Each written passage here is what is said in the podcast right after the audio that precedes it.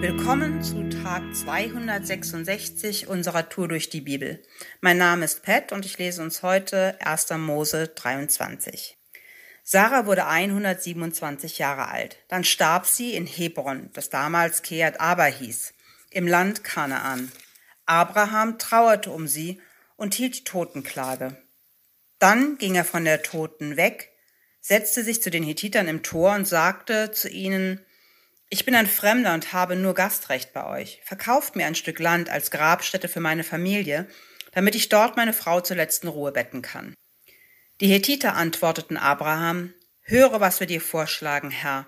Wir ehren dich als einen Mann, dem Gott Macht und Reichtum gegeben hat. Bestatte doch deine Frau im vornehmsten unserer Gräber. Jeder von uns hier wird dir gerne sein Grab zur Verfügung stellen.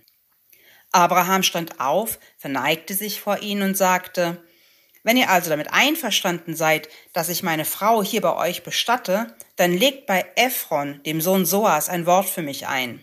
Ich bitte ihn um die Höhle Machpella am Ende seines Feldes. Er soll sie mir um den vollen Preis verkaufen, damit ich hier bei euch ein Familiengrab besitze. Ephron selbst saß mitten unter den Hethitern, die sich im Tor der Stadt versammelt hatten, und in Gegenwart aller sagte er zu Abraham, Nein, mein Herr, hör mich an, ich schenke dir die Höhle und das Feld dazu. Hier vor allen meinen Landsleuten schenke ich sie dir, damit du deine Frau bestatten kannst. Abraham verneigte sich wieder vor den Hethitern und sagte zu Ephron in Gegenwart aller, Bitte höre mich an, ich zahle den Kaufpreis für das Feld. Nimm ihn von mir an und lass mich dort meine Frau bestatten. Ephron erwiderte, Ach, mein Herr, hör mich an. Ein Stück Land im Wert von 400 Silberstücken. Was bedeutet eine solche Kleinigkeit schon zwischen uns beiden? Du kannst dort deine Frau bestatten. Abraham ging darauf ein und wog Ephron die Summe ab, die dieser vor den versammelten Hethitern genannt hatte. 400 Silberstücke nach dem Gewicht, das die reisenden Händler benutzen. So ging das Feld Ephrons bei Machpella östlich von Mamre in den Besitz Abrahams über. Vor den Augen aller Männer, die im Tor versammelt waren, wurde das Feld samt der Höhle und allen Bäumen darauf als Abrahams Eigentum bestätigt. Als ich die Stelle zum ersten Mal gelesen habe, war ich fast enttäuscht.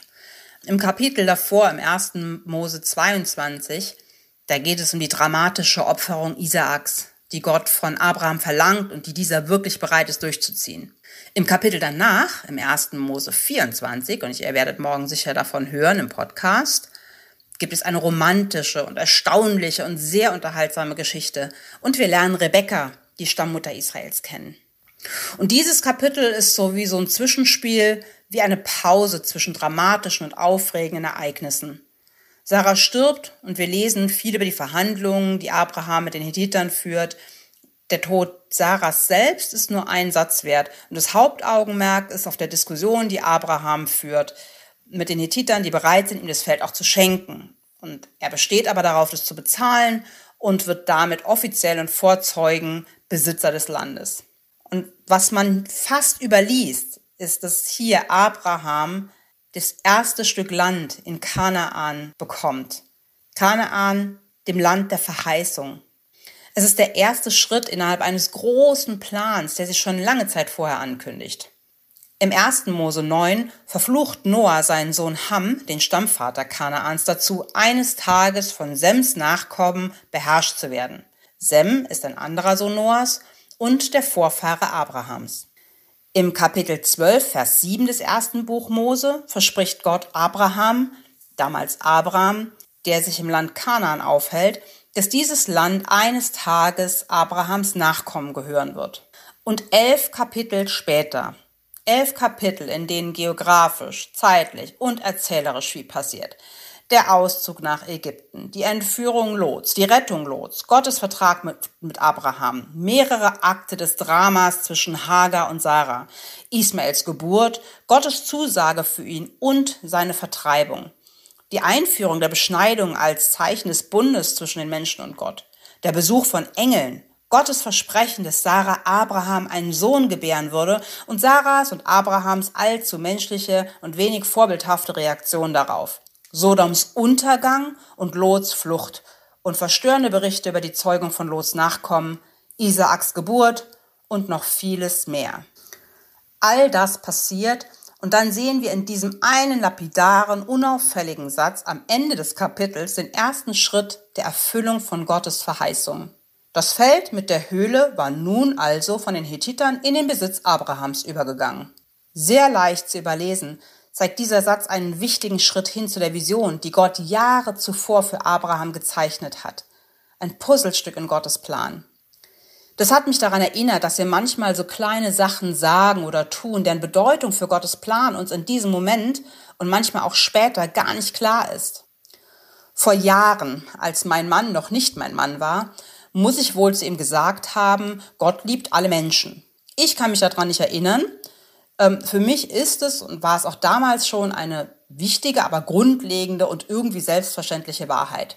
Ich glaube fest daran, aber es beschäftigt mich nicht und hat es auch damals nicht.